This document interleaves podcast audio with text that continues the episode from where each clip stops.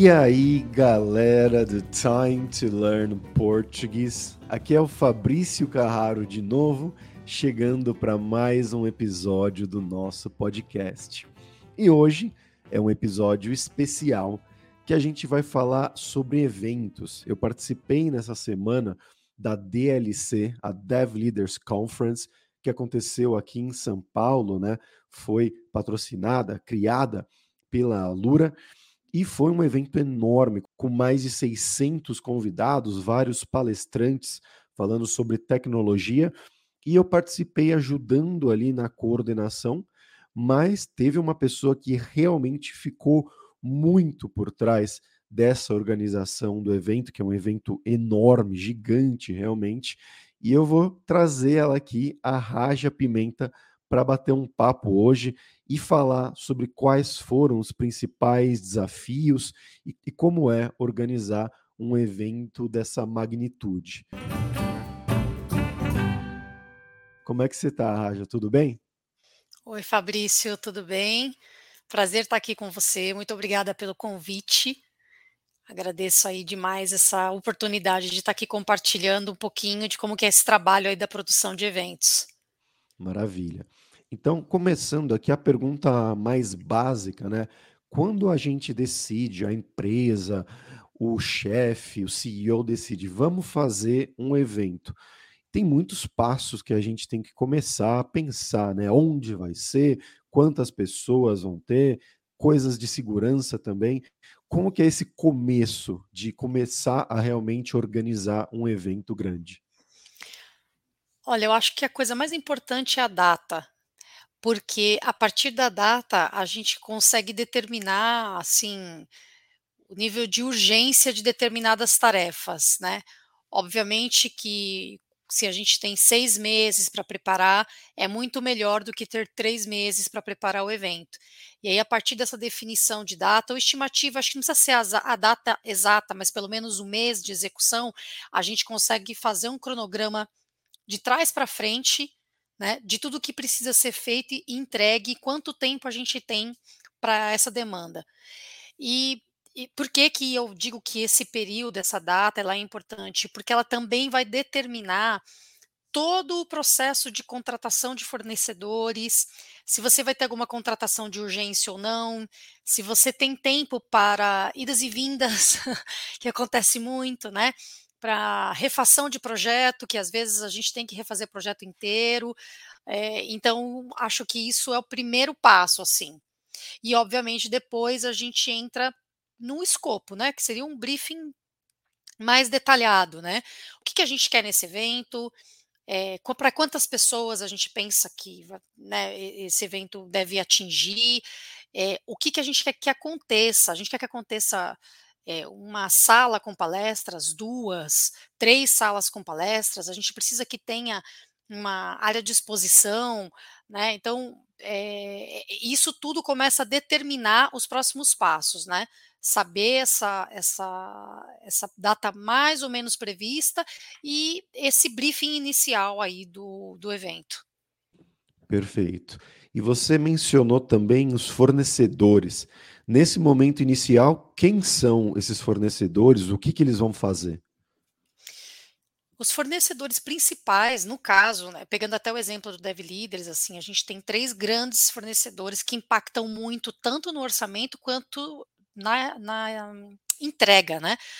Que é a montagem de cenografia, é, a parte toda de audiovisual e o buffet né, que é a parte de alimentação. Então são os, os, é um tripé aí, são os três grandes é, orçamentos que nós temos, e sendo os dois primeiros, a parte de montagem de cenografia e a parte de audiovisual, as que os projetos são mais demorados em que a gente acaba indo e voltando muitas vezes até alinhar todos os detalhes e que de fato qualquer erro aí nesse sentido ele vai ser muito visível, né? Ele pode transbordar para o público de uma forma negativa e tudo que a gente quer é que o público tenha um impacto super positivo com a cenografia, que ela seja linda, que ela seja bem montada, seja montada com segurança, inclusive, né?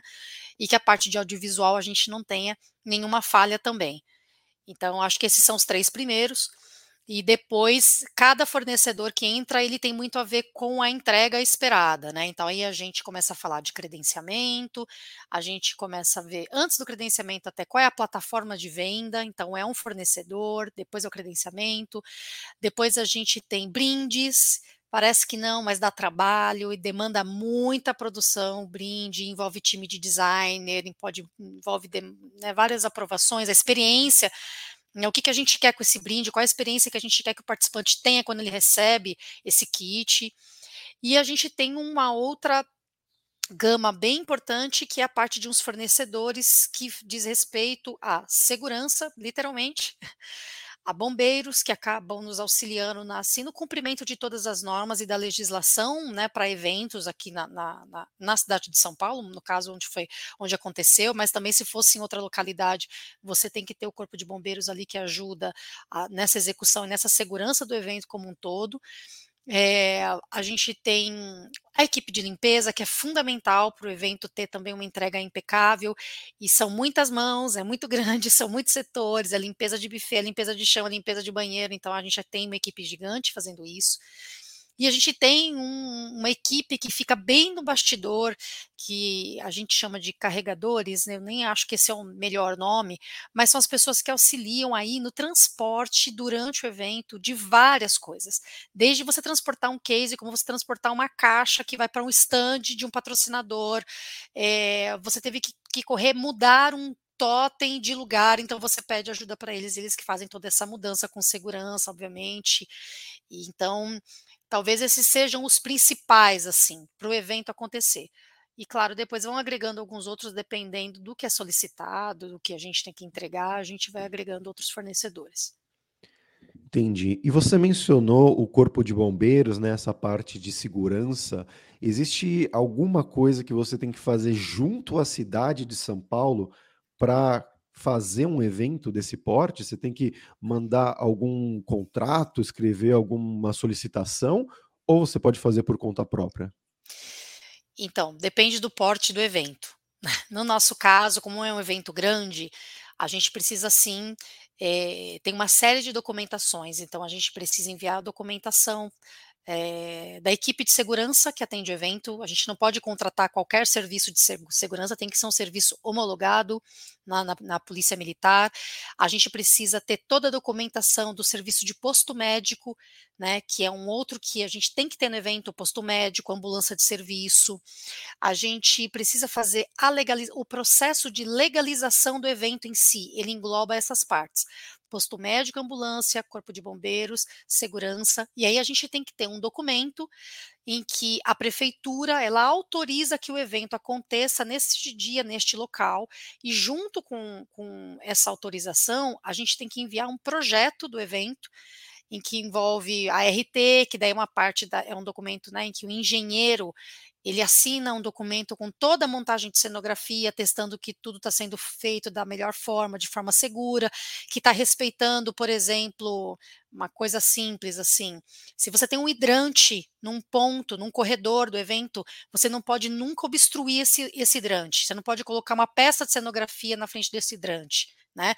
Você tem metragens, é, que são as metragens as, dentro das normas para você respeitar para montagem das cadeiras, por exemplo, numa plateia.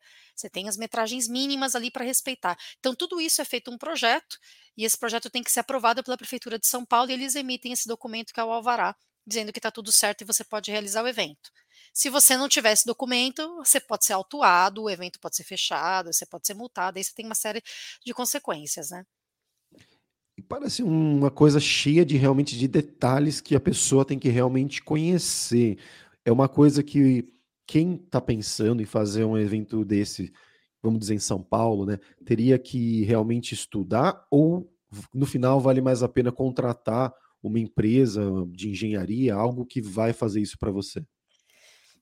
Olha, eu acho que eh, se a pessoa não tem experiência nenhuma, e mesmo para quem tem experiência, muitos parte desse trabalho ela pode, ela deveria ser terceirizada, tá?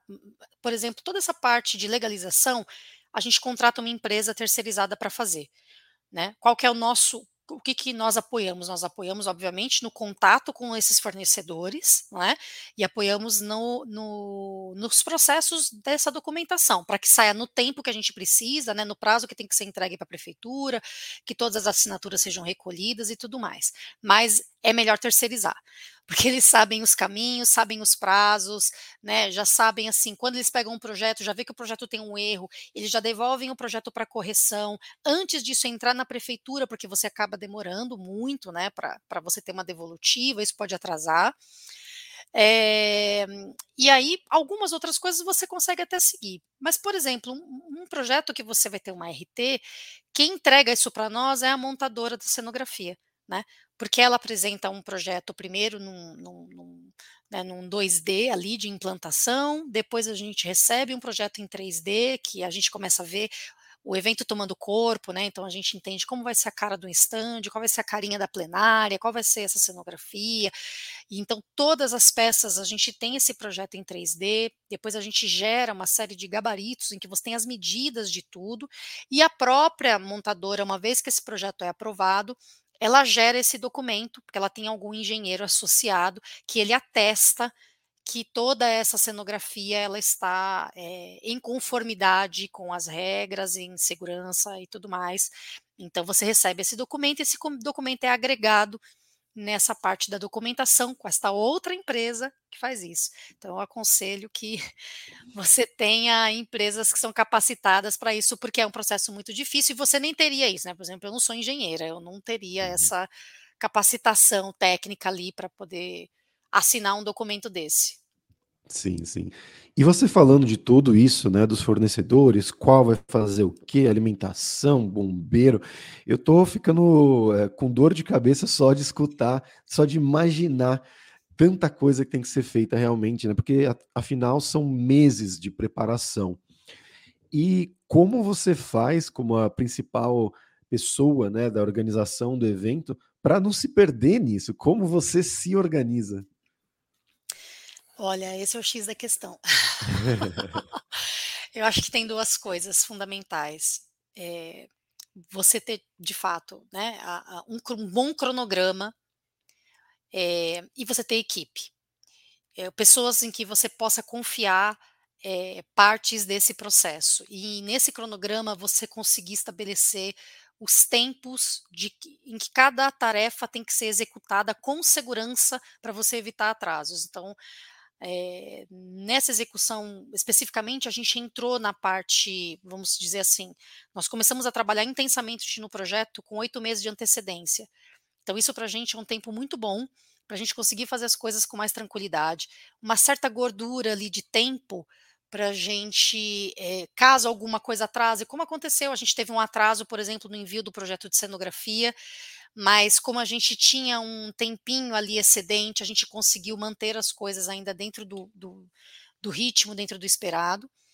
E é claro que aqui eu tenho alguns recursos, eu utilizo também é, uma ferramenta de projetos, que é o ClickUp, então ele ajuda a gente a dividir essas tarefas, a colocar os prazos nessas tarefas, a ver o andamento dessa tarefa, né? É, e a gente divide também por blocos de execução, né? Então a gente tem uma área, por exemplo, que é só a parte de uh, vendas de ingressos e credenciamentos, isso é um setor.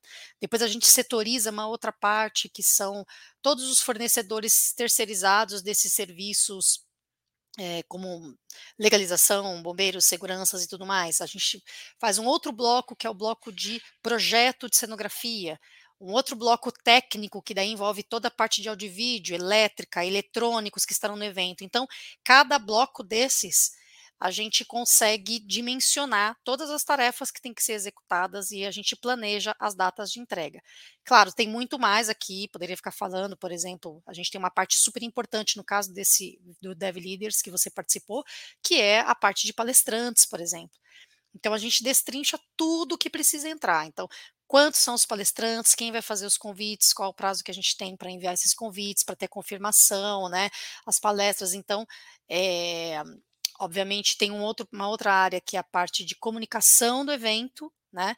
Então, como vai ser feita essa comunicação, e-mails, mídias sociais, tudo isso são cada, é como se você tivesse ali pelo menos uma pessoa que é uma liderança para tocar essas tarefas e cada bloco desses ele tem um planejamento interno. Acho que é assim, o que acaba acontecendo, acho que é a prática, né, do evento, como eu já trabalho com isso há muito tempo, eu consigo ter uma visão macro de tudo que precisa ser feito. Obviamente, no detalhe, eu preciso dessas muitas mãos aí de todo mundo que, que apoia nesse detalhamento. Mas o macro, eu consigo ter essa visualização por conta dessa organização mesmo, de cronograma, divisão de áreas, datas de entrega e dessas lideranças, né, essas pessoas que são os pontos focais em cada, um, cada parte que, dessa execução aí. É, é uma fantástico. colcha de retalhos. Né? Não, é, fanta é impressionante, na verdade. Eu vendo o trabalho que foi feito, acompanhando mês a mês e vendo o resultado lá, é realmente impressionante. E parabéns, claro. Mas uma última pergunta que eu queria trazer aqui é desse final, do momento que chega o dia ou a semana anterior da conferência, do evento, que você tem que estar tá lá colocando realmente a mão na massa, na montagem, né? Como que isso funciona? Essa é a parte do play, né? Olha, é, fisicamente é muito exaustivo, porque a gente entra em montagem sete horas da manhã, sai meia-noite, né? E então é muito tempo de pé, é muito, aí sim, são muitos detalhes sendo administrados ao mesmo tempo. De novo, é, a gente, eu tive a sorte de ter um time muito coeso nessa entrega. É, cada pessoa desse time era responsável por uma parte dessa execução, né? E a gente estava muito alinhado em uma sinergia, em muita harmonia com os problemas que apareceram. Então, nesse caso, foram quase três dias de montagem para um evento de um dia, que é desmontado em quatro, cinco horas. Nossa. é.